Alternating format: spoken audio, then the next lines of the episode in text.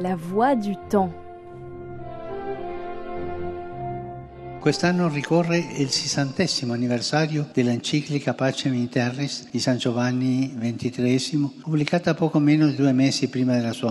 Cette année marque le 60e anniversaire de l'encyclique Pacem in Terris de Saint Jean XXIII, publiée quelques mois avant sa mort. C'est vers le magistère international du bon pape Roncalli que le pape François s'est tourné pour ses vœux au corps diplomatique lundi.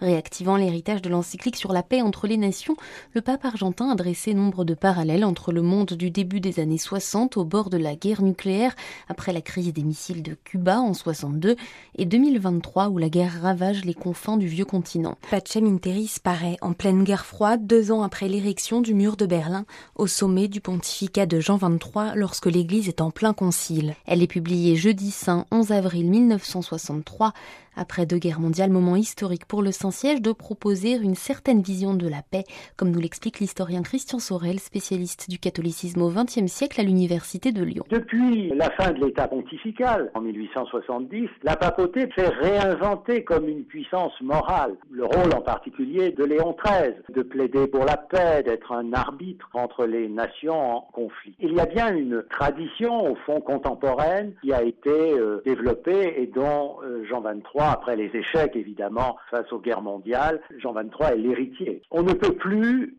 s'en tenir simplement à la conception classique venue du Moyen Âge, de saint Thomas d'Aquin en particulier, la guerre juste toute guerre est porteuse finalement d'une destruction radicale. Et c'est aussi pour cela que Jean XXIII lance un appel à une collaboration entre tous les hommes, qu'ils soient chrétiens, qu'ils ne soient pas chrétiens, ce qui est là encore un aspect plus neuf. Et on sait que le pape François est allé plus loin dans cette délégitimation de la guerre juste dans l'encyclique de 2020 Fratelli Tutti. Pacem in Terris, document phare de la doctrine sociale de l'Église, déploie donc une large conception de la paix articulée autour de quatre piliers vérité, justice, solidarité et liberté. Novatrice sur plusieurs points, l'encyclique s'adresse à tous les hommes, chrétiens ou non. Elle introduit de nouvelles idées sur le rapport aux droits de l'homme et les institutions internationales.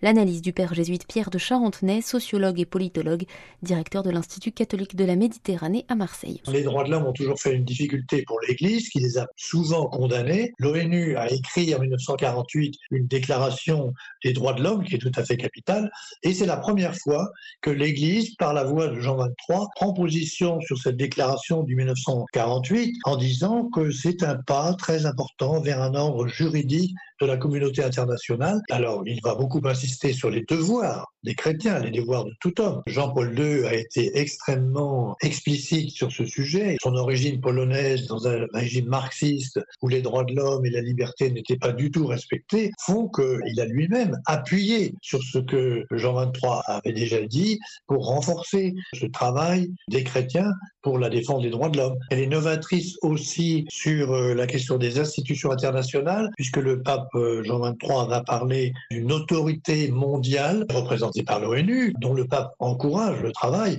En même temps, il est très conscient des limites. Dedans, il y a des grandes puissances qui ont toujours des instincts de grande puissance, comme c'est arrivé pendant toute la guerre froide. 60 ans après, l'héritage spirituel et intellectuel de Terris n'a de cesse d'irriguer le pontificat François. Cette encyclique prélude à l'Église experte en humanité telle que l'avait formulée Paul VI. L'Église experte en humanité qui peut parler de réflexions fondamentales qui peuvent inviter toute personne, chrétien ou non chrétien, à s'interroger sur leurs pratiques, et sur la construction d'un monde qui puisse être meilleur. Il y a là une nouveauté de, Jean 23 qui sera reprise par le Concile.